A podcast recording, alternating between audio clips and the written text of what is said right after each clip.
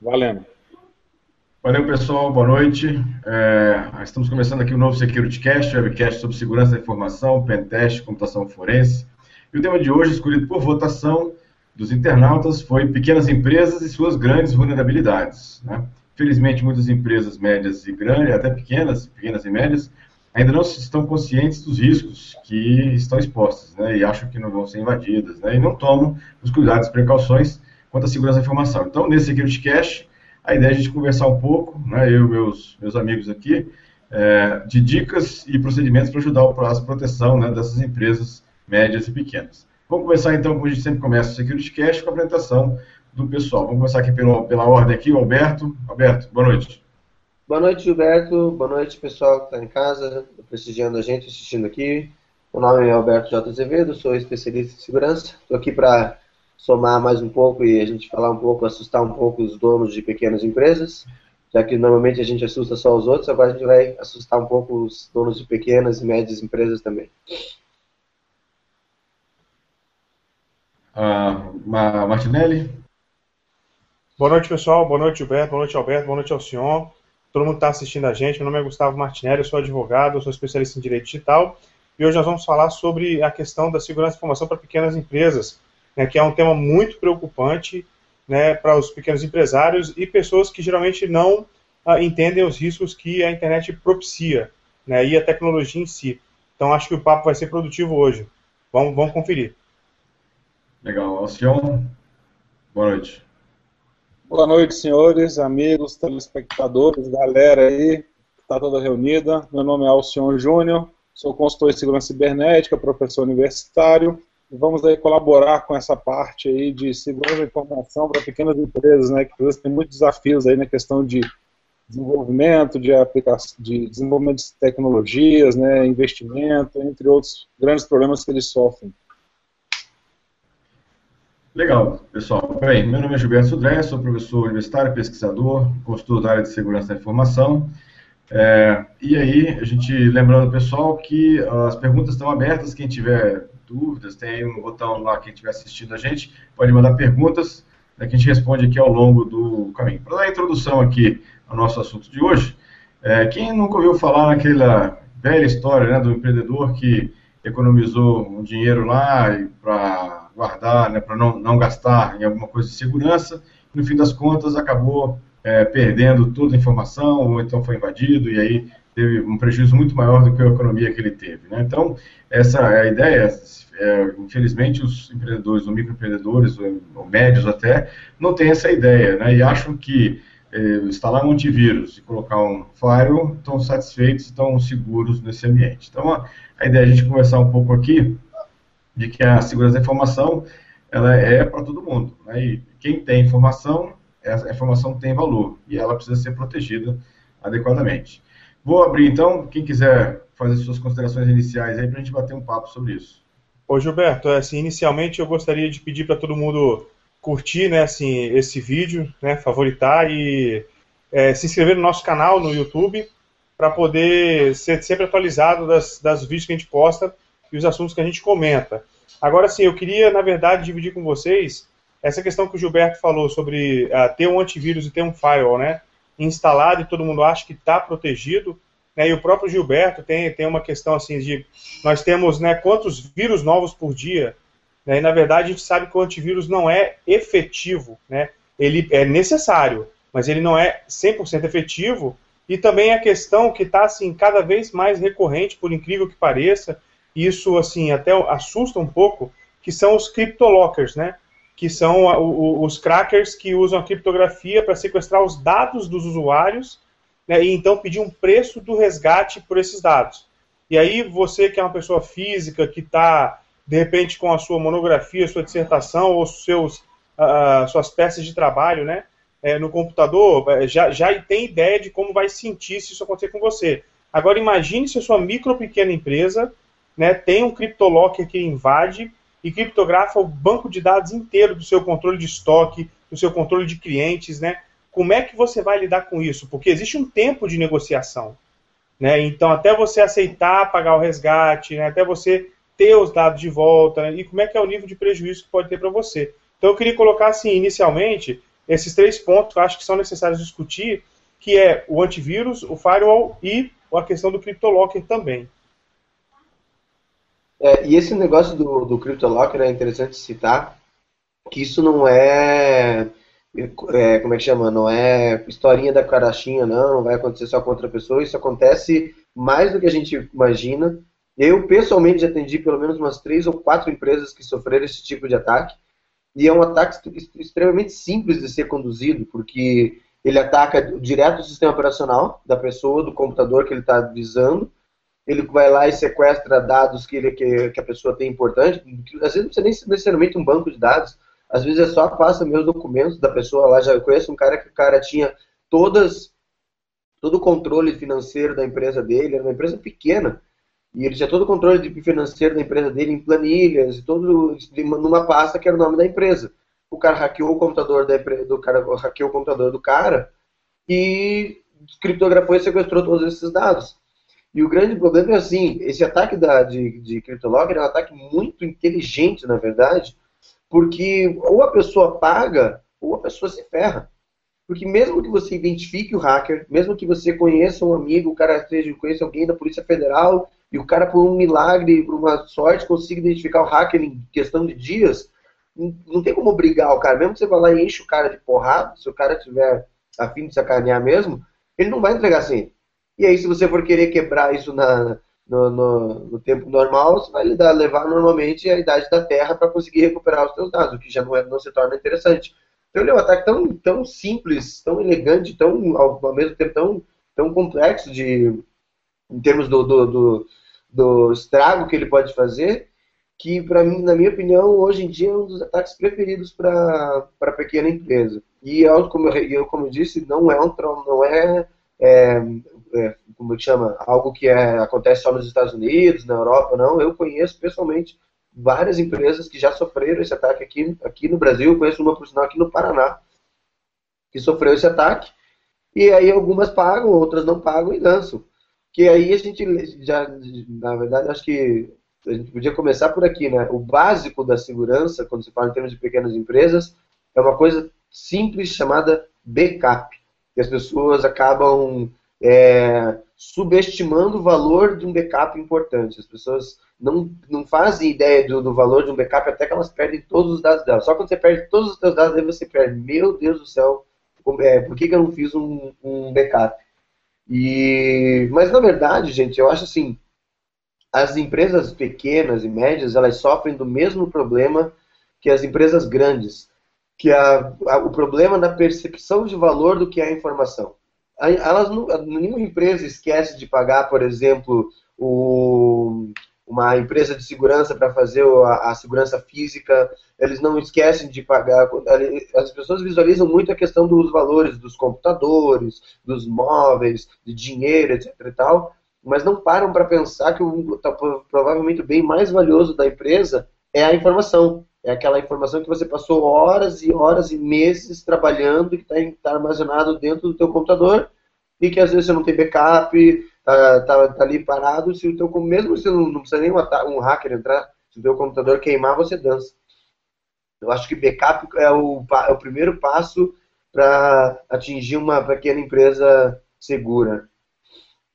Ô, Alberto, é, então o que você está dizendo, na verdade, é que se eu tiver uma política forte de backup, que é uma das medidas que integram né, a segurança da informação, é, eu posso, por exemplo, se tiver um dado né, é, criptografado é, e sequestrado, eu posso me negar a pagar o resgate e simplesmente descartar isso, restaurar Sim. o backup e continuar a trabalhar. Seria isso, né?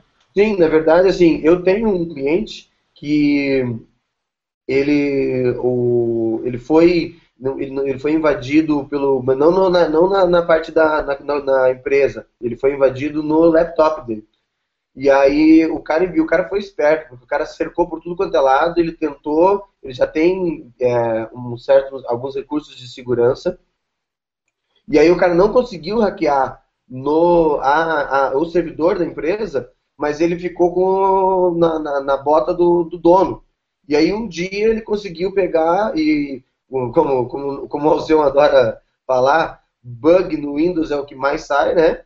E aí teve uma semana que ele pegou e conseguiu explorar uma vulnerabilidade no Windows e pau, ele conseguiu acesso na máquina do cara e ele levou todos os, os, os o que ele tinha de planilha, etc, tal, na máquina dele. Só que a questão é o seguinte, o cara tinha, ele tinha um backup de absolutamente tudo, porque o backup faz automático, né? Essa é uma questão. Sempre que possível, o backup deve ser feito automático. Se não for possível, pode até ser feito manualmente, mas sempre que possível é melhor ser feito automático. E no caso dele, o backup fazia automático, né? Toda vez que ele plugava o computador na rede, à noite, pau, ele fazia backup. E aí o que acontece é o seguinte, eles mandaram lá o e-mail, tenho até hoje a cópia do e-mail, e o cara ele mandou um famoso foda-se. Foda-se os dados. Ah, você pegou meus dados? Foda-se. Por quê? Porque ele tinha todo o backup novo. Ele perdeu, se eu não me engano, um dia de trabalho. Eu concordo contigo aí, o, o Azevedo. Né? Esse ponto é importante. Você falar assim, ah, realmente eu vou ter o backup, vou restaurar. Né? Agora a gente tem que pensar também em alguns, alguns outros pontos, não só esse, além de restaurar. Né? A questão é que muitas vezes os ataques nem sempre vêm somente de quem está lá de fora, né? Quem vai acessar lá e, e, bloquear o acesso aos dados. É como você falou, a informação tem valor.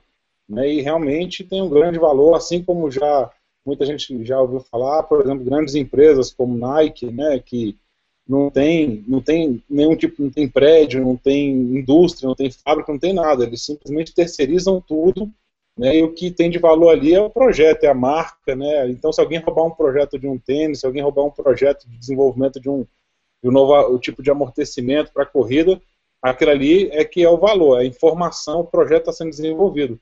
Então, os ataques também vêm internamente. Né? Diversos clientes aqui de Brasília que já atendi tiveram problemas de roubo de carta de clientes. Então o cara chega lá, eu trabalho nessa empresa. Né? Isso acontece com empresas de turismo, com empresas que prestam serviço para clientes. Eu chego lá, roubo aqueles clientes que ele tem ali dentro e forneço, né, concessionárias. É bom, interessante, tem lá um monte de cliente da concessionária que tem que vai comprar troca de carro todo ano. Eu roubo aquela informação para outro. Então nem sempre você chega lá também pensa assim, ah, o cara, o cara pegou a informação, o cara é, bloqueou, mas e se o cara roubar? E se ele utilizar para derrubar a minha empresa nesse ponto para eu não ter mais aqueles clientes? Ele sabe o preço que eu pratico, ele sabe a forma de marketing que eu pratico, ele vai praticar o marketing em cima daquilo. E aí, o que, que vai acontecer? Né? Minha empresa vai ter também uma perda de lucro violentíssima nesse ponto. Então, tem que pensar também na questão de prevenção de perda de dados, né, para evitar que uma outra empresa roube aqueles dados ali e leve para trabalhar em cima disso aí. Pois é, mas é, você tocou num ponto bem interessante, cara, que é um dos motivos que eu considero esse ataque do CryptoLocker um dos ataques mais simples. Eu gosto de ataques simples e elegantes. Esse é um ataque simples e elegante porque ele é fácil de ser implementado, porque, como, como a gente falou, ele, ele pode visar uma máquina específica, e aí você pega a vulnerabilidade do sistema operacional, sai todo dia, entendeu? E aí o que acontece é o seguinte: esse caso é um caso que eu gosto sempre de citar, eu chego a citar esse caso até em palestras, porque existe uma falsa sensação, e eu sempre, eu acho que eu adoro essa frase, a falsa sensação de segurança é pior do que você não estar tá seguro. E aí, assim, esse caso é um cliente que era meu cliente, e ele tinha toda a, a implementada a parte de segurança na rede dele, e faz parte da política de segurança que equipamentos móveis, como o dele, que era o caso do notebook, é, tenham criptografia. Então o que acontece? Se alguém roubar o, o notebook dele no, no aeroporto, alguma coisa, o cara não vai levar nada, os dados estão todos criptografados. Mas esse ataque do CryptoLocker, ele não é feito quando não está roubando os dados do rádio desligado, ele está roubando os dados da máquina ligada. E se você, você pode ter a melhor criptografia do mundo. Se você tem a máquina, você está com ela ligada e você abriu os dados, você descriptografou os dados, eles estão descriptografados. Então, se o cara conseguir comprometer a tua máquina naquele momento, que é o que os caras fazem, você pode ter, beleza, que maravilha, você tinha investido em criptografia, você está protegido contra algum tipo de vazamento de informação, mas esse vazamento de informação na hora que o cara, que o cara compromete a máquina na hora é muito complicado. Então, assim, esse ataque CryptoLocker, cara, eu acho ele muito foda, muito elegante. O poder dele é devastador e ele é ridiculamente simples de ser implementado é difícil de, de, de, ser combatido, porque aí você depende das atualizações de segurança do sistema operacional, você depende de uma série de outras coisas, que como a gente disse, como eu estava falando, é, o cara não visa, tipo, beleza, você, normalmente a gente, a gente sempre mira nos, nos, pontos centrais, a gente mira lá no servidor, o servidor está sendo atualizado, o servidor não vai ter Windows, né, o servidor vai ter Linux, é, vai, tá, vai ter recursos de rede é, tentando impedir e identificar esses ataques em volta pelo perímetro. Agora, você pega uma, um, notebook que faz parte de uma rede e temporariamente está viajando, está conectado num hotel lá, mas se, quando é um ataque é, direcionado, em que o cara está atrás de uma pessoa específica, e o cara consegue, na hora que o cara consegue comprometer essa máquina, cara, é muito complicado. É uma situação muito difícil. É verdade, é verdade. Agora, Alberto, esse, esse ataque do CryptoLocker é realmente só confirmando é bem mais comum do que as pessoas pensam. Eu, eu, pelo menos aqui, já recebi ligações, de, pelo menos aqui na região de Vitória, de pelo menos umas cinco empresas que tiveram o mesmo problema. Ou seja, ligaram para mim é, relatando o problema, eu já expliquei o que, que aconteceu, o que, que tinha, se tinha backup, como é que deveria proceder. Algumas tinham backups, e aí simplesmente ignoraram a situação e voltaram ao backup, está tudo funcionando, e algumas tiveram é, até que pagar mesmo para ter de volta né, a senha e fazer a criptografia. Em relação ao CryptoLocker ainda, é, existe uma, uma, variante desse agora para smartphone, ou seja, então tem uma, uma, um vírus desse que inclusive faz a mesma questão, que é capturar, criptografar os dados locais e pedir uma senha como resgate, é, também para smartphone. Né? Inclusive, eu estava lá no FIS, estava no FIS semana retrasada, um, uma empresa de, de, Belo Horizonte ligou para mim, eu estava lá no FIS perguntando sobre essa questão de, de, de, de como é que deveria agir, porque ela tinha sido atacada também com isso. Voltando à questão de backup, essa semana aconteceu um caso muito interessante que ilustra bastante bem o que a gente está falando aqui. Eu não vou me lembrar agora o nome exatamente do fotógrafo. O fotógrafo foi um microempresário, que ele também tem empresa, ele tem uma empresa, tem um CNPJ, ele vende serviço de fotografia para ele. Pois o fotojornalista, ele perdeu, olha só, ele perdeu 30 anos do trabalho dele.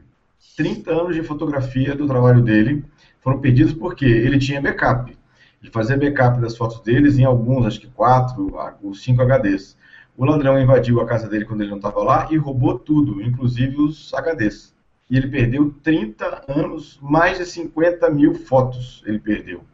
Veja, então a questão do backup, não vamos imaginar também que a gente simplesmente só copiou para o HD externo, está em casa e está seguro. Não é, não é. Pode acontecer uma catástrofe, um, ou um assaltante, ou uma outra coisa qualquer, e aqueles dados que você acha que está, é, é, estão seguros, na verdade não estão. Então, ou seja, essa é uma questão importante, a gente pensar que backup é um negócio bastante sério, e não é simplesmente um HD externo tudo bem, está nos seus dados, você não acha que não tem muita importância, pode ter ser um HD externo suficiente. Mas se é uma empresa, uma amiga empresa que tem uma série de dados fiscais, inclusive, que tem que manter, essa é uma questão bastante importante que ele tem que pensar sobre isso também.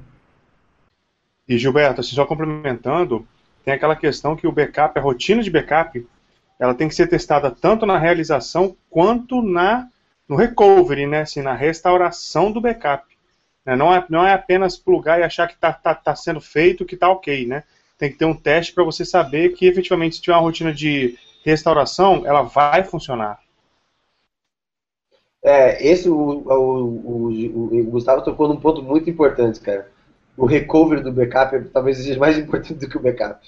Porque vocês não têm certeza que um backup vai voltar, dependendo até da mídia. Quando é um backup em HD, normalmente é até mais tranquilo, mas quem, nós aqui já, já passamos por isso, quem já fez backup em fita, com ele comprimir, com, é, comprimido ali, cara, você bota a fita, você, você começa a rezar. Você senta ali na frente e fica, manda fazer o, o recovery do backup, você fica lá, Pai nosso que está no céu, santificado seja o vosso nome. Porque é complicado, cara. Eu já tive mais de uma situação em que o backup não, não voltou. E o, que o Gustavo, o, que o Gilberto tocou também é questão importante. Backup você não pode ter um só. Né? E eu aprendi isso, engraçado, cara, que alguns anos atrás, sabe que em casa de ferreiro espeta de pau, né? Eu sempre, muito, alguns anos atrás, fazendo 5 ou 6 anos atrás, eu pegava, eu tinha o backup, eu fazia o backup do meu laptop, e eu fazia o backup do meu laptop sempre no HD externo. Fazia no HD externo, beleza, tava ali meu backup. Aí o que que acontece? Só que o problema é que eu levava o meu HD externo comigo na mala, e aí um dia, na época, minha, a minha ex-mulher, hoje, que é hoje em dia minha ex-mulher, ela pegou, olhou pra mim e falou, tá, peraí, deixa eu ver se eu entendi. Então você tem o teu computador e você faz o backup no, no, na teu HD externo. E eu ainda tinha dois backups, porque eu tinha o backup das coisas mais importantes no pendrive e o outro no HD externo. Então, tá, você leva o pendrive e o HD externo na mala, não leva? Leva. E se roubar tua mala? Cara, eu fiz uma cara de trouxa, eu falei, puta merda, velho, não tinha parado pra pensar. Aí depois disso eu acabei fazendo. O que eu, o que eu sempre recomendo para cliente é que ele tenha um backup físico com ele, normalmente não que ele não leve junto com ele um backup físico no, no, no escritório, coisa e tal, e tem um backup em nuvem. Pode até ser uma nuvem, pode não, deve até ser uma nuvem privada, que pegue, alugue um VPS, alguma coisa, e faça num, ou uma área de storage numa uma rede privada para ele, que ele, que ele tenha um backup em nuvem. Hoje em dia, com todo essa, esse lance de, de espionagem, não sei o que, às vezes tem algumas pessoas que têm um pouco mais de receio em colocar o backup em nuvem, mas eu pesando os prós e os contras numa nuvem privada, não numa. No, quando eu digo nuvem, não estou falando de Dropbox, estou falando de nuvem, privada mesmo. É, eu estou falando para a empresa. Dropbox pode até servir para pessoa física, mas para a empresa não é uma, uma ferramenta que possa ser usada. E eu ainda acho que a, a, o backup em nuvem é a melhor opção. E só para acabei só para não perder o gancho do que eu ia falar, que a gente acaba assustando os caras, não dá, tipo assim, beleza, qual é o, deu, o problema é esse, como é que eu resolvo? Porque assim, ah, beleza, então tem lá, se eu, depois que eu descriptografo ah, os dados, eles estão disponíveis. Então, se o cara conseguir comprometer minha máquina via, é, nesse ataque, ele vai relevar. É, faz parte de uma boa política de segurança, de uma boa de um bom processo de implementação de segurança, você fazer o que a gente chama de segurança em camadas. Então, beleza, você pode até ter, deve ter os teus dados todo criptografado no teu notebook. Então, é, máquinas, máquinas que são sensíveis e que têm que tem informações importantes devem ser criptografadas até totalmente para impedir acesso. E aí o que, que você faz? Você pode implementar criptografia em camadas. Você tem todos os dados criptografados por padrão e algumas pastas mais sensíveis, onde você tem cotação de preço, onde você tem é, planilhas de gastos, etc e tal, num, num método de criptografia desses que, de, de pasta, ou que você abra somente quando você está precisando. Tem alguns programas que, por sinal, dão até a opção para você implementar um timeout, de que você bota lá, você abre, se você ficar dois minutos sem usar ele, é ele fecha automaticamente, e pronto. Aí sim, aí você tem dois níveis de segurança que são mais difíceis de ser quebrados. Porque mesmo que o cara comprometa a tua máquina, aquelas pastas mais sensíveis estão também num segundo nível de criptografia que não precisa ser necessariamente tão grande quanto o primeiro, porque daí é criptografia em cima de criptografia. Azevedo, só aproveitando aí o, o, que tu comentou, né, questão de assustar, eu vou compartilhar aqui um, um, um, um, um gráfico, tá, que fala da estatística, da questão de ataques, né, se falar o pessoal ficar assustado, isso aqui é um dado estatístico do CERT-BR. Aí ele mostra aqui a evolução de ataques, né, que são registrados desde 99, que é o início lá, vocês podem ver aqui, ó, desde 1999, e fala do total de acidentes.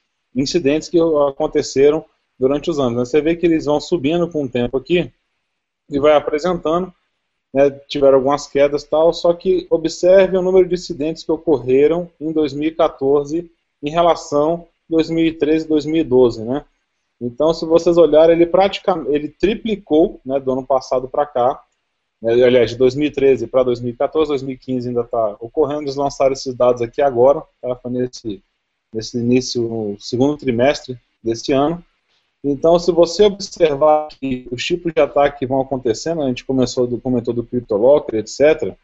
Se a gente for comentar, acessar isso aí, a gente vê que a fraude, que é esse que a gente está comentando, né, ele faz parte, né, outros em roubo de computador, etc., tem até uma legenda aqui. Quem quiser acessar é o CertBR barra stats, né, que fala das estatísticas deles. A gente observa que a questão da fraude hoje em dia, né, que é um dos segundos ataques mais, mais realizados, além do scan. Então, o scan, que ano passado era uma das maiores fraudes que tinham, então scan é você ficar olhando aqui até no, no, na notificação, então, notificação de varredura em rede, tá? o pessoal ficava varrendo rede de computador. A fraude ela passou né, as varreduras em rede, né, passou e longe, então é, qualquer tipo de ato, né, falando da fraude, né, que possa adiroso, enganoso, má fé, com o intuito de lesá-lo, de briar outra pessoa, cumprir tal dever logo. Então, ela é uma questão de fraude. Então, pode ser esse BitLocker que a gente estava, ou locker, né, que a gente estava comentando de criptografia, ou simplesmente o uso de cartão de crédito, né, que foi até comentado no programa ontem do Fantástico, o pessoal que roubava cartão de crédito para acessar. Então, as pequenas empresas, né, que a gente que a gente está comentando que é o foco de hoje, tem que o pessoal que começar a se preocupar com esse tipo de coisa, porque afeta diretamente. Né? Fala assim, ah, eu coloquei um antivírus, coloquei um firewall, que tipo de, de, de segurança que eu estou trazendo para minha empresa? Né? Tem esse, esse, mundo. Você vê que o pessoal está cada dia especializando. Então, o Skank era a maior parte de 2013, das falas que o pessoal ficava na rede, né, pesquisando, acessando, deixou de ser o maior tipo de ataque é hoje em dia a fraude. É o roubo de informação, né, a utilização de cartão para compra de etc. Tal. É, e eu venho aqui até já elencar uma pergunta que o Jonathan Nunes lá soltou aqui para a gente. Contratar serviços de auditoria para empresa é um requisito para quem está começando a empreender na área de tecnologia, né? Eu deixo essa pergunta para vocês, que é, um, é, uma dúvida que muita gente tem. Óbvio que a gente pensar na pequena empresa, né, no microempreendedor, né, são pequenos negócios, eu vou trabalhar na área de TI, como é que eu devo pensar? Eu não vou ter dinheiro para contratar né, dois profissionais de segurança, um profissional de segurança para ficar à disposição minha, muito menos dinheiro para ficar comprando essa gama de equipamentos, né, como DLP para evitar, perda de dados, né, IDS, IPS. Começa, começar a pensar nesse serviço aí, a gente está falando de mais de milhão. Né? Minha pequena empresa não tem nem, às vezes não tem nem isso aí de, de movimentação financeira durante o ano. Né? O microempreendedor não chega nesse ponto. Então, vou soltar, vou deixar essa bomba para vocês e depois eu vou comentar o que eu penso também. Né? O que, que vocês acham? O que, que o cara tem que partir, pensamento que ele tem que partir nesse ponto? Eu acho que auditoria talvez seja um dos poucos, dos poucos serviços, uma das poucas é, partes da área de segurança que eu acho que se aplica para literalmente toda e qualquer empresa. Pode ter uma empresa desse tamanho, uma empresa gigante. O tamanho da auditoria, o tamanho da tua empresa é que vai, vai, vai, vai, vai dizer o tamanho da auditoria. E o grande problema que a gente tem na área de segurança, especialmente quando, quando fala em termos de médias empresas e pequenas empresas, quando tem, é, eu digo assim, mais médias empresas, quando tem aquele um único cara na área de informática, é que o cara, muitas, muitos desses profissionais, às vezes eles têm medo da auditoria. Porque eles têm medo que a auditoria vá lá, mostre que as falhas onde está e ele acaba perdendo emprego. Mas, na verdade, o que deve acontecer é exatamente o contrário. É, ele, ele, pode ter a auditoria como um aliado para dizer, olha, nós temos, é, é, natural e quase esperado que se achem falhas. Se a gente for fazer uma auditoria na, na NASA hoje, a gente vai achar falhas. É, e eles têm uma equipe de segurança cuidando. Então é natural que existam falhas. A auditoria nada mais é do que um mapa que vai dizer para você, ó, você tem falha aqui, aqui, aqui, aqui, aqui, aqui. E aí você vai decidir o que, que você vai investir, o que, que é possível investir para se corrigir primeiro, entendeu? E às vezes, por exemplo, tem, tem vamos, vamos, pegar um caso específico, que uma auditoria também pode ser uma auditoria bem menor. Eu tenho uma, tem, tem empresas que não são empresas, que na verdade são sites. Então, se você não tem um site na internet e você não fez de venda, de e-commerce, alguma coisa, e você não fez uma auditoria no site, é só uma questão de tempo até alguém pegar e, e tirar o seu site do ar. Eu já atendi mais de um cliente, aqui mesmo no Paraná e em outros lugares do Brasil, em que o cara tinha uma empresa de, de venda de um determinado produto, resolveu botar um site no ar e dali a pouco ele acaba caindo no ataque. E os ataques que fazem normalmente para empresas que têm um site, que ele começa a resolver expor, nem que não seja para vender o produto, mas simplesmente para expor o produto, eles são até mais é, comuns de acontecer, porque eles são a resultado de, de robôs automáticos, de pesquisas automáticas que o cara deixa rodando lá e uma hora ele, ele, acha, ele acessa um servidor é, vulnerável e ele simplesmente explora o ataque.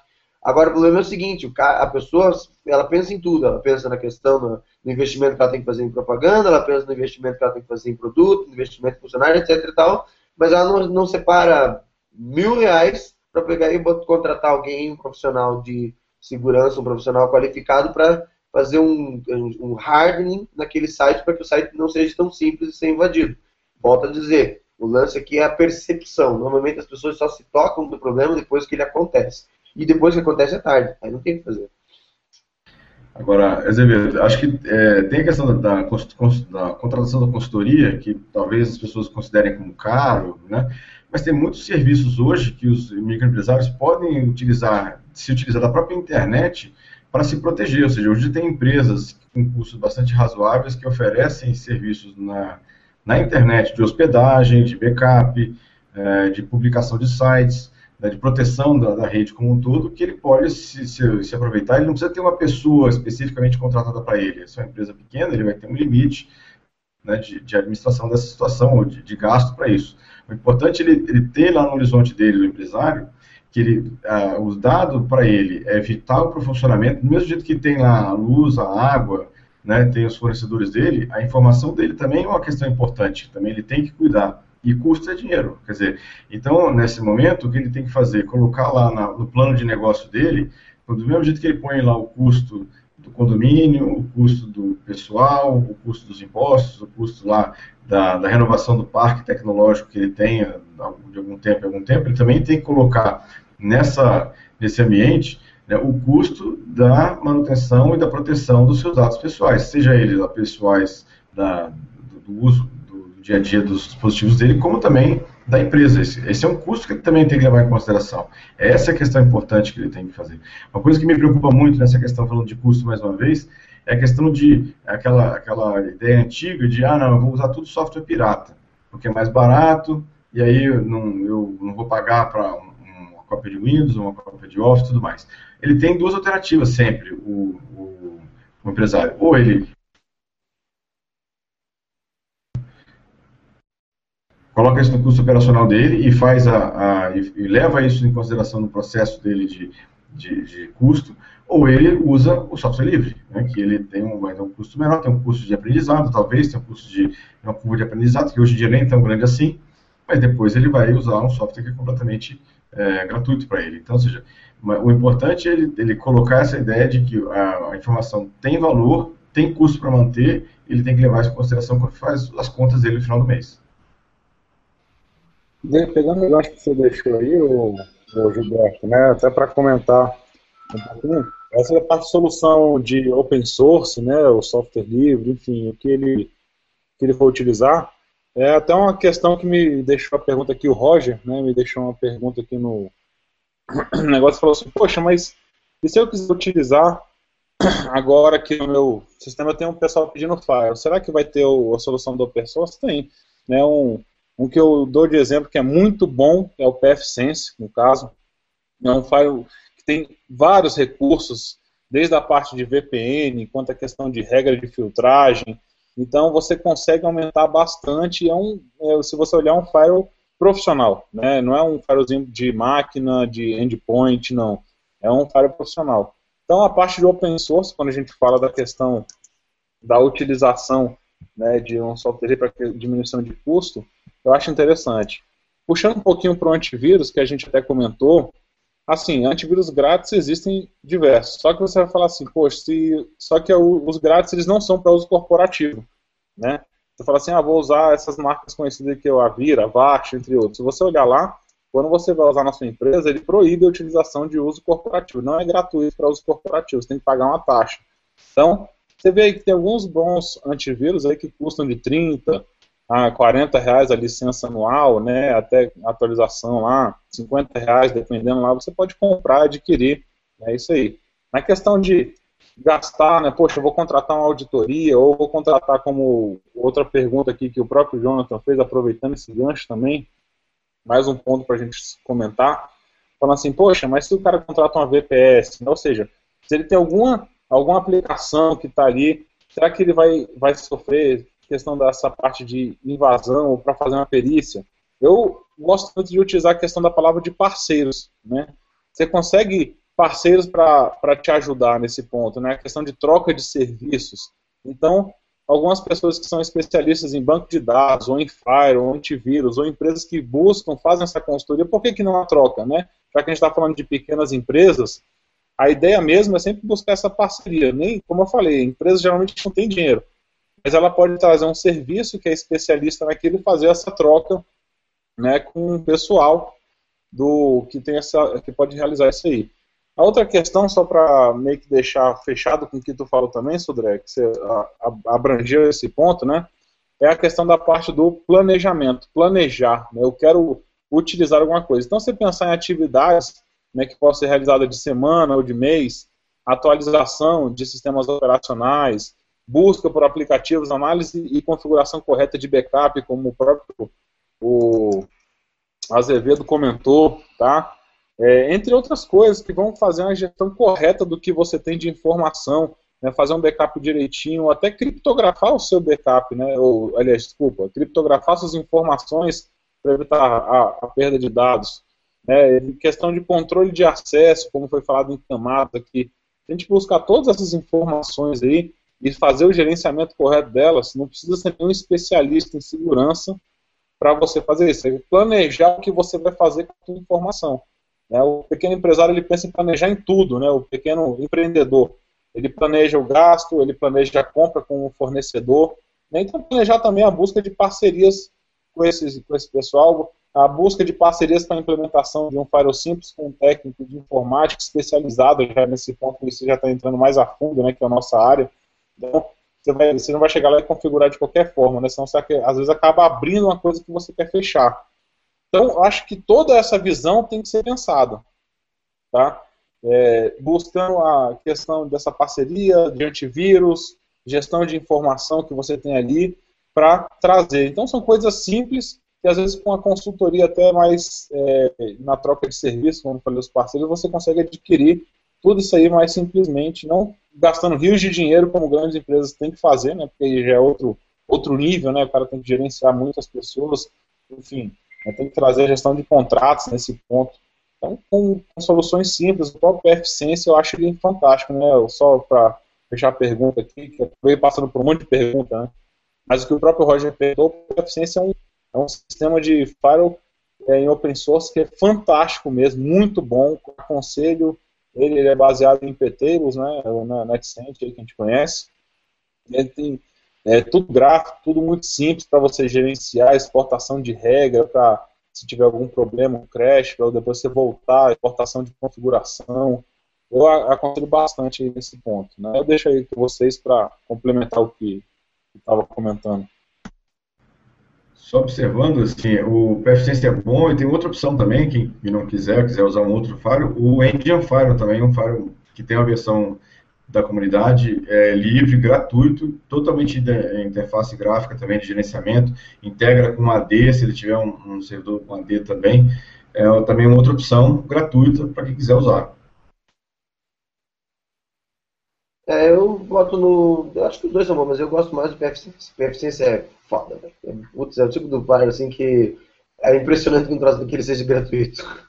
É muito. Eu conheço empresas grandes, empresas de, de porte enorme, que usam o PFSense como um firewall de alto nível, de alto padrão, para substituir firewalls, às vezes, que custam é, extremamente caro, entendeu? E, mas o Engine também, até porque o Engine tem, tem a versão Community e ele tem a versão paga também, né? E diga-se de passagem, a versão paga do Engine é simplesmente animal. Animal. E eu acho legal o método de, de, de, de uso do, do, de desenvolvimento do Engine, que eles fazem mais ou menos, eles seguem mais ou menos a risca a cartilha do software livre.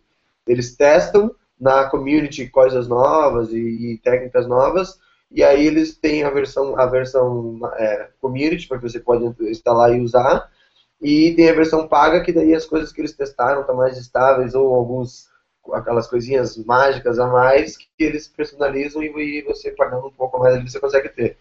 E eu acho assim, gente, é, são, falando em pequenas empresas, o primeiro passo é backup.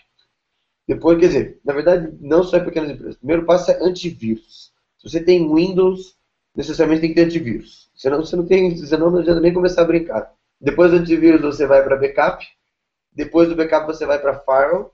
E aí no firewall, nesse caso, em grandes empresas a gente costuma até separar. Mas em pequenas empresas, pode ser no mesmo firewall para reduzir custo. Eu sempre digo, sempre recomendo, às vezes as pessoas não param para pensar que isso faz parte do, do da, da segurança da informação, mas é parte ativa. Controle de tráfego de rede. Porque se você tivesse, a partir do, e essa é uma coisa que é uma, parte, é uma parte que normalmente dono de empresa costuma gostar. Porque assim, ele tem lá 10 funcionários. No dia, no dia que ele implementa controle de tráfego, do que, que esses caras estão acessando na internet, na grande maioria das vezes ele começa a perceber que ele tem funcionário demais. Porque é uma festa de Facebook, de Twitter e de assistir vídeo no, na Globo.com, meu amigo, que quando você implementa, às vezes você não precisa nem é, está monitorando. É só o, fato das pessoas saberem que estão sendo monitoradas, o negócio muda da água para o vinho. Eu já presenciei casos e empresas que quando você está implementando o controle de, de, de acesso né, à web, de funcionário ficar louco, de não querer assinar a, a documentação e bater na mesa. Até dava, podia passar para Posso passar para o Gustavo para ele dar uma, uma, uma palhinha sobre isso. Porque, assim, a partir do momento que você, se você vai fazer controle de, de acesso, você tem que se proteger, é, como é que chama, juridicamente a respeito disso, senão você pode acabar tendo problema nesse sentido. Mas uma vez que você faça, você tem o direito, porque você é o dono da empresa, você é o dono dos, dos meios de, trans, de, de, de, transmissão, você pode fazer o controle de acesso de, desses dados, você reduz uma série de vulnerabilidades que você pode estar exposto e aumenta a produtividade porque você garante que os seus funcionários estão trabalhando ou usando a internet de maneira correta. Gustavo, deixando, pegando a deixa aí até para deixar para você fazer a responder isso aí, eu estava vendo o seguinte, eu tenho lá meu servidor de proxy, né, eu tenho acesso de todo mundo, que todo mundo está acessando ali, tem um gráfico, né, acho que a gente até entrou num debate uma vez nesse ponto inicial, acho que não, não concluímos, que eu não estou recordando. Até onde eu posso chegar, né, monitorar isso aí, o acesso que o cara fez, o link que ele clicou, até onde eu posso chegar que isso não possa dar um problema, pensando na minha área como gestor de segurança da informação, onde eu trabalho, nesse ponto.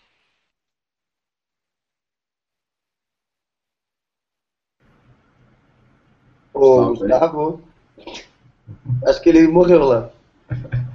Precisando de você, Gustavo. Parece aí. Deixa, deixa eu aproveitar enquanto o Gustavo está se recuperando lá. É, só vou falar, seguindo nessa linha de pessoas né, aqui, é, a gente falando bastante de ferramentas de backup, de antivírus, de firewall e tal, mas acho que também o, empreendedor, ele deve ter funcionário, tem alguns funcionários, ele deve se preocupar também com a questão dos seus funcionários, ou seja, quantas pessoas trabalham com ele, quantas pessoas precisam compartilhar as informações da empresa, quem pessoas têm acesso ou não a essa, essa informação da empresa, e aí aquela volta aquela questão de nível de segurança em camadas, né? ou seja, nem todo mundo tem acesso a tudo, na verdade você pode é, fazer uma segregação de quem é que vai ter acesso a informações mais, mais internas da empresa ou só informações mais superficiais, né? É, a questão de decisão, ou seja, quem tem é, autoridade para tomar decisões diferentes em relação a essa situação.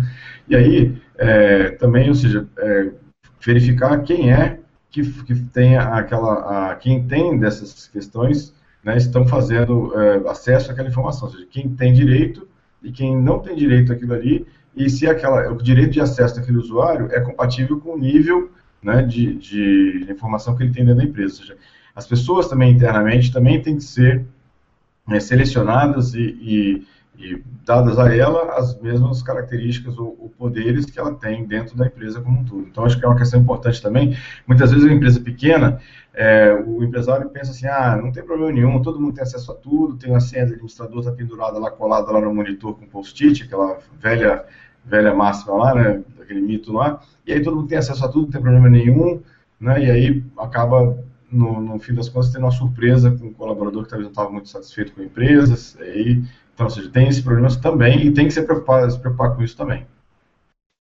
É, na verdade, bem, é, você sempre me lembrou de uma questão bem importante antes de eu passar. O Gustavo está com um problema no áudio, mas eu acho que ele pode querer estar com um problema na conexão, mas diz que o áudio está ok. Que eu, no meu caso, eu acho que até é um, é um bônus, né? Porque o cara é um cara feio, então é até melhor ouvir só o áudio dele. Mas antes dele falar, eu queria só lembrar do negócio que a gente estava falando, a gente falou, falou sobre CryptoLocker e etc e tal. E a gente esqueceu de, dessa questão, né? É até mais comum, né? mesmo nas estatísticas que a gente tem de ataques, os ataques de próprios funcionários são muito mais comuns, mas muito mais comuns do que ataques externos. Então, o, o, o remédio ainda é o mesmo, é o backup. Mas a questão é assim, é muito mais comum, não precisa necessariamente um CryptoLocker, um hacker lá do, da, sabe Deus da onde, que vai invadir e vai roubar seus dados. Pode ser aquele cara que você demitiu ontem que ele tá bravo com a empresa, tá putaço, e ele vai entrar no servidor e vai deletar tudo que tiver. Eu já vi isso acontecer dezenas de vezes. Dezenas, não foi nenhuma nem duas vezes. De, a grande maioria que eu conheço, as empresas é, tem um backup, coisa e tal, acabaram se salvando. Mas eu já vi empresa que perdeu meses de trabalho porque tinha o backup, o backup não estava atualizado ou não foi testado, não sei o quê. Aí, por um lado, emitiram um cara, que o cara era chave, o cara tinha acesso a, a dados, o cara entrou lá e pau, apagou. Um abraço, meu amigo. Azevedo, só complementando o que você está falando, tem uma estatística, agora não tem em mãos ela aqui, mas que diz que atualmente 70% dos ataques têm a participação de um funcionário. Seja uma participação voluntária, ou seja, ele foi e fez de propósito, ou uma participação involuntária, ou seja, ele falou alguma coisa que não devia, ou ele publicou alguma coisa que não devia na rede social, ou ele conversou com uma pessoa desconhecida e deu alguma informação, que aquela informação ajudou a fazer o ataque, ou a montar a estratégia do ataque. Então, ou seja, essa é uma questão importante também, ou seja, deixar claro para os colaboradores o que, que pode e o que, que não pode fazer em relação a isso. Só complementando o que você, que você falou. O Gustavo já voltou? Aí? Já, já voltei. Então, você conseguiu entender? O, o fez uma pergunta interessante para você. Quer repetir, Oceano, a pergunta lá? Com certeza. Olha só. Bom, pode, pode repetir antes de eu comentar, pode falar. Não, é só a questão é a seguinte, né? Eu tenho um proxy, eu tenho acesso a tudo que o funcionário meu está acessando, todos os funcionários lá, e eu faço aquele controle de fluxo, né? De acesso à informação que ele tem pela internet, etc. E eu quero saber até que ponto eu posso chegar para não ter nenhum problema jurídico. Falar assim, poxa, o cara invadiu a minha privacidade, né? O cara estava vendo que eu estava acessando, etc. Então, até que ponto eu posso chegar para controlar isso aí e para fazer uma auditoria, até como já foi perguntado aqui por outras pessoas. Então, minha dúvida é mais essa aí, para não tomar um processo gigantesco na empresa e ser demitido, né? É, olha só, na verdade, nas relações do, de trabalho, nas relações trabalhistas, tem que se ter é, em foco o quê? Que quando o funcionário está né, naquelas, ou naquele horário, naquelas oito horas, digamos assim, né, diárias de trabalho, ele está à disposição do empregador e mais.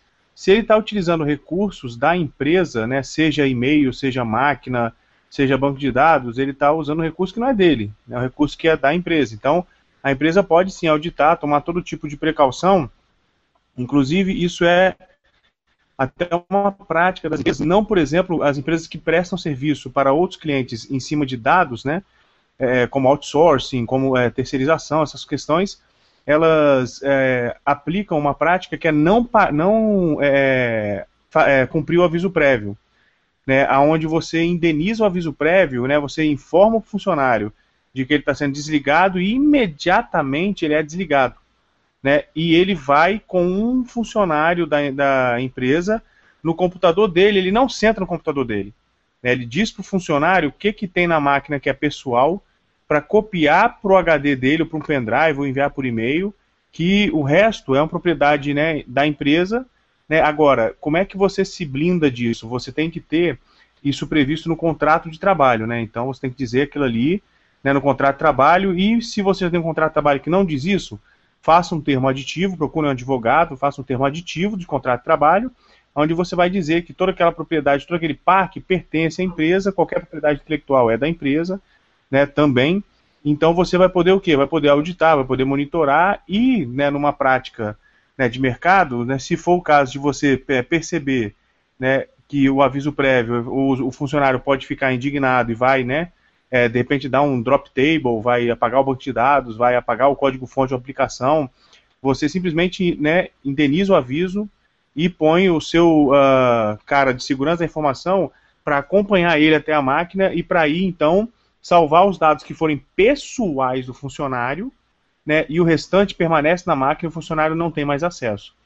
Né, então essa é uma prática de mercado. Agora, é, a questão é a blindagem do contrato de trabalho e também adotar práticas ou processos internos que evitem esse tipo de comportamento. Né, não é sensato você demitir o funcionário e deixar ele sentar na máquina com a senha de admin, né, e esperando que ele não vá fazer nada por revolta, por, né, é uma questão emocional. Então, e você vai poder punir ele? Vai, vai poder, mas é, você tomou um prejuízo também. Né? E de repente, o que, o que, que era uma demissão é, sem justa causa vira por justa causa. Mas o que a gente quer evitar né, nessa pergunta é justamente né, ter um incidente. Né? Então, uh, você faz esse procedimento interno de poder demitir sem né, é, cumprimento de aviso prévio, você indeniza o aviso prévio, né, lembrando que o, contrato de trabalho tem que estar blindado para que toda, todo o maquinário, toda a propriedade intelectual né, seja da empresa realmente. Gustavo, só para confirmar, então quer dizer, imagina uma situação hipotética que um, um, tá, um colaborador está usando um chat que não tem criptografia. É, e está fazendo um chat privado com alguém, ou a namorada, a noiva, ou uma outra coisa qualquer assim. É, a empresa ela tem, ela, ela pode monitorar o tráfego da rede e dali saber o que ele está fazendo. Ela pode, pode monitorar o tráfego da rede e saber o que ele está fazendo. Na verdade, assim, né, em tese, ele não deveria estar tendo um bate-papo privado, entendeu? Né, é. Né, em horário de trabalho. Não estou falando isso assim, obviamente, em tese, né? Uhum. Não quer dizer que vai ser tão rigoroso assim. Mas aquele, aquele recurso, né, a própria internet que ele está usando, o computador, né, tudo isso é feito o quê? É feito através de recursos da empresa. Então a empresa pode auditar sim. Agora, é, vale lembrar que também é uma prática válida você impedir né, assim, acesso de funcionários a redes sociais, né, assim, a, a, sites de bate-papo, para que esse tipo de conduta não seja nem necessária né, ser feita, monitorar, por exemplo. Legal. É, por isso que eu acho que a gente ressalta a questão da importância de você estabelecer a política de segurança da empresa. Na política de segurança você lista tudo isso. Você lista a questão do backup, você lista a questão da criptografia, da responsabilidade do cara, de que o acesso à internet é monitorado, blá blá blá, do que ele pode ter no computador, o que ele não pode ter. E nesse ponto eu também concordo. Todo, normalmente todo cliente meu, quando é empresa de grande porte ou de médio porte, e eu aconselho sempre as pessoas, o dono, as chefias, a, se você vai demitir um funcionário que ele tem, que é um cargo de confiança, que é um cara que ele tem acesso a informações importantes, pague o aviso. Não deixe o cara, não deixa um cara 30 dias trabalhando na tua empresa, um cara que a partir daquele dia pode estar potencialmente querendo te prejudicar. Melhor pagar o aviso. E, e normalmente você, às vezes não precisa nem estar presente, assim, é, se tiver tudo configurado corretamente, a pessoa, o cara da, de segurança, o cara de TI, não precisa nem estar presente é, é, fisicamente. Basta que já, isso já tenha sido previamente é, combinado e, e, estabelecido na política de segurança interna da empresa e mesmo no, no, nos procedimentos, né? Em que, na grande maioria dos casos, o RH, ah, do, quando as empresas que eu implementei a segurança, o RH ele é obrigado a notificar a área de TI antes de fazer a demissão. E aí o cara notifica, enquanto o cara está, está dentro da, da sala de reunião, os, da, a, os acessos deles estão sendo restringidos. Na hora que ele sentar no computador dele, não tem acesso a nada. Ele senta lá, ele tem uma tela, só uma tela de login, a senha dele não funciona mais, o e-mail dele não funciona mais. E aí sim, ele vai ter que se dirigir à área de TI e solicitar, ó, eu tinha tal coisa, assim, assim, assim, assado na, né, no, no computador que era, que era particular. E aí, só que às vezes a pessoa não segue nem ir, porque em boa, em boa parte das, das, políticas de segurança é proibido você ter é, arquivos pessoais no computador. Então, cara, se o cara for lá e dizer que ele quer um arquivo, ele está dando a, a, a, assinatura de que ele tinha o troço que não podia ter. Exatamente. Só para elencar, né, geralmente a política de segurança da informação, ela vem, inclusive, já com aquele contrato de confidencialidade de dados, de informações, né? Então, toda a informação que o usuário, que a, que a pessoa lá, o contratado tem acesso, né, ele fica até assinando esse contrato de confidencialidade aí, ele fica proibido, né, de divulgar as informações internas da empresa, até podendo resguardar ainda mais a, a empresa, né, o Martinelli. Sim, exatamente. E o Alberto tocou no ponto é, excelente, assim, algumas empresas elas elaboram a política de uso de recursos de TI, né? Inclusive, né, assim, é, para nosso é, surpresa, né, na verdade, para não é nossa surpresa, mas para ver o nível de detalhamento que essas políticas de uso de recursos de TI elas chegam, é que inclusive falam expressamente que não se pode nem imprimir nada particular na impressora, né? Fazer o uso de impressora para fins particular. Quanto mais né, você plugar pendrive e outra coisa também, né, assim, essa, esse conjunto de medidas ele tem que ser jurídico, ele tem que também ser físico, né? Algumas máquinas elas já vêm, por exemplo, sem USB, né? Você não pluga USB, né? E você não tem gravador de CD e você não tem nada. Então, a única forma do funcionário colocar dado na máquina é baixando e você monitora isso, por exemplo, né? E, e, e outras formas também de você ter. Então, a política de uso de recursos de TI ela é muito importante, ela pode chegar a um nível de detalhamento é, bem extremo, ao ponto de você poder desligar sem justa causa né, e sequer voltar na máquina para entregar do usuário aquilo que, aquilo que é documento dele particular, sendo que ele assinou um termo que ele saberia que ele não poderia nem depositar né, nada particular na máquina de trabalho. Exatamente. Bom, pessoal, legal, o papo tá bom. É, acho que foi bem, bem abordado o assunto aí hoje, hoje à noite, bem legal. É, vamos passar então para as nossas é, considerações finais. Eu vou abrir para, como, como, de sempre, cada um aí é, elencar as, o que achou de mais interessante da área de, de segurança da semana. Aí, começando mais uma vez pelo Alberto. Alberto, qual é o ponto que você quer destacar aí? É, eu acho que o que mais me chamou a atenção foi até por sinal, fiquei sabendo hoje a respeito disso. Foi, eu Deus obrigado a comentar, porque tem muita gente, mas muita gente nesse exato momento, as pessoas que estão sabendo pelo menos, que estão com muito medo nesse exato momento. Porque provavelmente um hacker que deve ter levado um chifre, alguma coisa da namorada, da ex-namorada, o cara foi lá e invadiu. A, o cara, na verdade, assim, eu, eu, fui atrás da história e descobri que ele não mirou no Ashley Madison, que é o mais famoso. Ele mirou num outro site, que é um site que eu não me, me fugiu o nome agora, que é um site que o, o, é do mesmo dono do Ashley Madison. Bom, só para só situar o pessoal, Ashley Madison, para quem não conhece, é um site de rede, uma rede social que incentiva casos extraconjugais. Então, se você quer ter um, um caso extraconjugal, você entra lá, se cadastra, põe as fotos, e aí você vai se conectar com outras pessoas casadas ou não, que querem ter um, um casos extraconjugais. E aí esse cara tem outros dois sites, um que é Cougar Life, que é para você achar, é, como é que chama, mulheres mais velhas, maduras e às vezes casadas que querem ter um caso, e ele tem um outro caso lá que é, um, é, um, é, é, é feito para homens mais velhos, bem-sucedidos, e que querem arrumar uma menininha para dar uma, uma, uma, uma, brincada. E esse cara mirou nesse site. Então a impressão que eu tenho é que ele devia ter uma, uma, uma namoradinha, alguma coisa, que ele pegou mexendo nesse site e o cara ficou putaço. E o cara ferrou mesmo, velho. Mas o cara ferrou brincando, ele pegou porque eles, eles conseguiram invadir e eles conseguiram todos os dados todos os dados de quem tem ah, o cadastro no Edson Madison. Todos os dados, quando eu digo, quer dizer, inclusive os dados de cartão de crédito, as fantasias, os nomes reais, tudo, tudo, tudo, tudo. E o cara disse que ou vocês tiram os sites do ar, que eles obviamente não vão fazer, ou nós vamos publicar esses dados. Então, meu amigo, tem gente agora que tá, ó, mas não passa nem vento. Tem gente que tá dormindo não, hein?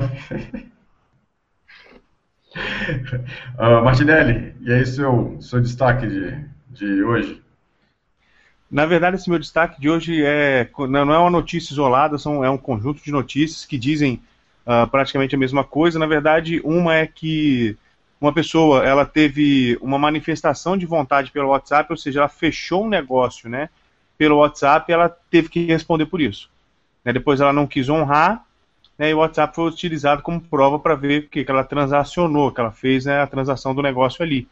Né, não, é uma, não é uma relação de consumidor, tá, gente? É uma relação de direito civil, de, de um contrato mesmo de compra e venda, a pessoa ficou vinculada àquilo ali. O WhatsApp foi utilizado e foi é, assim, condenada a cumprir o que ela tinha prometido. Né? É o que a gente tem no Código Civil de a proposta obriga o proponente. Né? Então, é, esse é um aspecto que eu estou querendo dizer da questão do WhatsApp e da tecnologia né? E o outro uso que a justiça vem fazendo, que é a intimação pelo WhatsApp. Né? Cada vez mais juízes, né, assim, cartórios e varas, elas têm intimado as partes, né, ou o advogado das partes, dependendo da procuração, pelo WhatsApp. Né? Então, manda, é, é, um serviço que você pode, pode ser confiável desde que você valide o, o número de celular que está te intimando, enfim, né, consiga validar as informações e a confirmação que a gente tem atualmente né, no WhatsApp são as do, os dois cheques, né, os dois Vs azuis, de que a pessoa efetivamente leu. Né? Assim, isso é uma prática que está cada vez mais constante na, na, na questão da, da, utilização do WhatsApp na justiça para intimações. Porque para citações, que é o primeiro ato, né, digamos assim, do processo, né, nós temos as formas estabelecidas em lei. Então elas ainda não, não podem acontecer né, de forma diversa né, da, da, como é a intimação. Agora, a intimação, que são os demais atos, elas estão acontecendo pelo WhatsApp. Então, acho isso bastante interessante, isso agiliza, né, torna a justiça mais célere, e, e eu não vejo nenhum problema. Na verdade, assim, acho até favorável e muito bom né, para quando a pessoa está fugindo da intimação, né, é um, um, caso que os advogados conhecem bem nessa prática, a outra parte, né, a parte contrária, ela está se escondendo, tá, e aí você entrega o número do celular e fala, então intima pelo celular, intima pelo WhatsApp, que efetivamente hoje você não conhece ninguém que tem smartphone e não tem WhatsApp. Né? Então você pode, pode fazer esse pedido, inclusive judicialmente.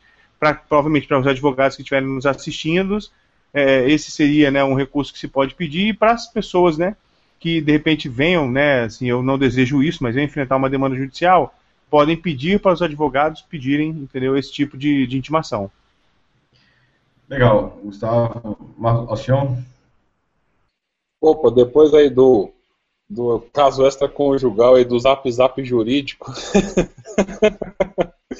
eu vou dar a notícia aqui, eu, eu vou, vou dar um real para quem acertar sobre o que, que eu vou falar.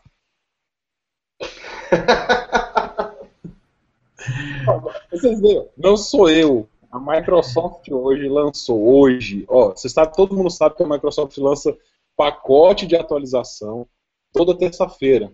Mas o negócio foi tão grave que eles lançaram o patch de correção hoje. É um problema que atinge desde o Windows Vista até o Windows 10. Galera, só não atinge o XP, né? Porque eu acho que o XP nem vem mais, mas deve atingir também o XP. Não, não, não fiz nenhum teste, não deu tempo ainda. Ele acontece o seguinte, né? Já que ele, ele deixa com que o criminoso, a pessoa, né, o hacker, né, o cracker lá, controle o seu computador à distância. E detalhe, essa vulnerabilidade, ela está dentro de um documento ou páginas de internet que utilizem aquele OpenType daqueles drivers de fonte da própria Microsoft. O negócio foi tão grave que a Microsoft lançou correndo hoje essa atualização, então quem tem receber um patch de atualização hoje, já fique sabendo que foi sobre esse aí. Diz a Microsoft que não existe nenhum relato dessa vulnerabilidade ter sido explorada, né? mas aí como a Microsoft e, e nada para pegar a vulnerabilidade é a mesma coisa, então né? Mas diz que essa análise permitia sim a exploração. O pessoal já fez uns testes lá, disse que realmente permite essa exploração. Ele vai afetar o Vista, o 7, o 8, 8.1, aí inclui já o 2008 R2, né, 2012 e o R2, o RT 8.1, Server Core e até o Windows 10 que está em teste. O pessoal já está usando de teste, eu tenho aqui na minha máquina como teste, já tá rolando. Então, né, mais uma vez a Microsoft contribuiu. Isso aí, detalhes. Esse pacote saiu hoje às 10 horas da manhã. Azevedo gosta, né? não sou eu, não sou eu. Ela não se ajuda, né? É a grande verdade é que ela não se ajuda. Eles deixam a bola quicando, né, velho? Tem que chutar, né? Bom, legal. É, bom, meu ponto que eu gostaria de destacar como notícia da, da, da quinzena aí passada foi a, a, vazamento daqueles documentos, 400 gigabytes de documentos do, da Hacking Team, que é uma empresa italiana que vendia ferramentas de monitoramento é, para o mundo inteiro, basicamente falava que vendia só para é, estados democráticos, na verdade quando vazou os documentos todos tinha lá e-mail de tudo quanto é país é, que não tinha democracia, país antidemocrático, é, vendeu a ferramenta para é, polícias é, internacionais, polícias locais, é, tem uma lista grande de e-mails ali trocados com polícias brasileiras, né, polícia é, federal, polícia de alguns estados também. Os documentos também aqui vazados tinham uma série de zero days que não conheciam, vulnerabilidade zero days também que ninguém conhecia, do Flash e de outras é, também vulnerabilidades importantes que a Adobe acabou correndo para poder ir lá e, e, corrigir.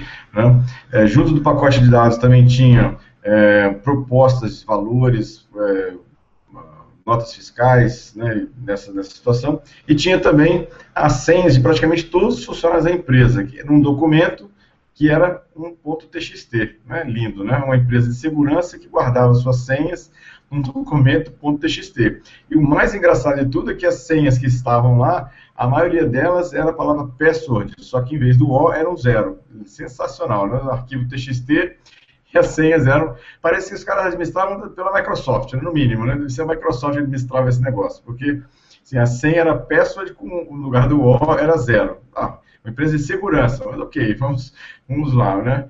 É, realmente foi considerado a, a maior um vazamento de dados de uma empresa de segurança, que tinha acontecido no ano passado, um, muito menor, mas realmente foi até agora o maior vazamento de, de, informações de uma empresa de segurança registrados por aí. Foi um desastre, né? Foi realmente um desastre por aí. A Microsoft vai comprar a empresa.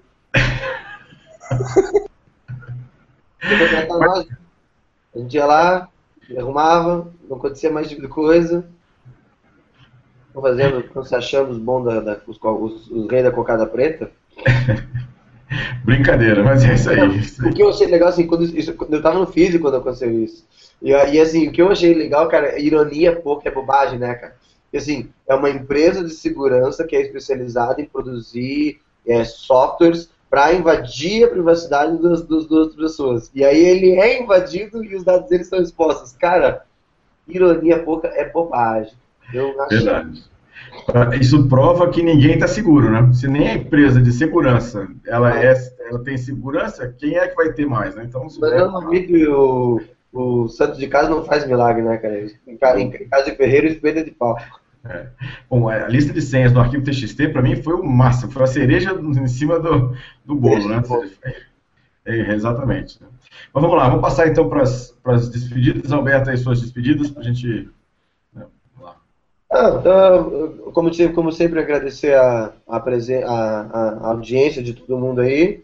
É, é, sempre um prazer estar vindo aqui trazer, dividir um pouco de conhecimento com vocês. E até o próximo SecurityCast. Martinelli, está por aí? Pessoal, uh, boa noite. Obrigado por quem tem nos acompanhado até agora. Hoje foi bastante produtivo bate-papo. Né, fizemos um caminho tecnologia, direito, direito e tecnologia, o que é muito bom, porque está cada vez mais interligar essas duas áreas de conhecimento. Né, e obrigado pela preferência, né, sim, pela audiência. E, por favor, quem não se inscreveu no canal ainda, se inscrevam no canal e, por favor, favoritem o nosso vídeo clicando no joinha lá no YouTube. Né, boa noite, até o próximo SecurityCast. Valeu, Alcion. Bom, pessoal, boa noite. Agradecer a todo mundo que acompanhou pelo Facebook, YouTube, né, WhatsApp, sinal de fumaça, né, todo mundo, os amigos aí que estão aí com a gente, Azevedo, Sudré, Martinelli. E vamos lá, vamos curtir. Nós já estamos chegando a quase mil inscritos no nosso Security Cash aqui, dá uma aviso a todos, né? Estamos com 910. Vamos lá, se inscrever no canal para ver se a gente bate esses mil aí até o próximo Security Aí nosso, nossa fanpage no, no Facebook, etc. Valeu, galera. Valeu, Alcion. Bom, despedido dos meus amigos aí, o Azevedo, o Martinelli, Alcion, obrigado aí pela companhia. Está aí trocando uma ideia bastante legal. A quem nos assistiu online, quem não tá, vai nos assistir depois via YouTube, né, no offline também, obrigado aí pela audiência. Lembrando aí o que o Martinelli comentou, coloca lá o joinha lá no nosso vídeo, curte nosso vídeo. E lembrando que quem é, quiser mais informações, a gente tem o nosso site, que é o www.securitycast.com.br temos lá a nossa página no Facebook, que é facebook.com.br seccast, e o grupo, né, que é o, é, é, o facebook.com.br groups.br seccast. Também temos lá no iMasters, também a publicação do iMasters, que é imaster.com.br barra perfil barra securitycast, e no YouTube, que é youtube.com barra securitycast. E uma novidade, que a partir desse SecurityCast agora, o 21, a gente também tem um podcast lá no SoundCloud. Então, o endereço é soundcloud.com.br securitycast. Os podcasts vão estar lá. Quem tiver, quiser baixar só o áudio, né, pode ir lá direto lá no, no SoundCloud e buscar lá o nosso, nosso, nosso podcast. O nosso próximo SecurityCast está marcado para dia 3 de agosto. Né? Terminando aqui, a gente vai fazer a, abrir a votação do próximo tema aí. Espero que o pessoal é, sugira novos temas ou então vote nos temas que estão lá com a gente lá direitinho. Mais uma vez, pessoal, obrigado. É, obrigado a todos que acompanharam a gente até agora e até a próxima, próximo Security Cast. Um abraço a todos aí. Boa noite, boa noite. Boa noite.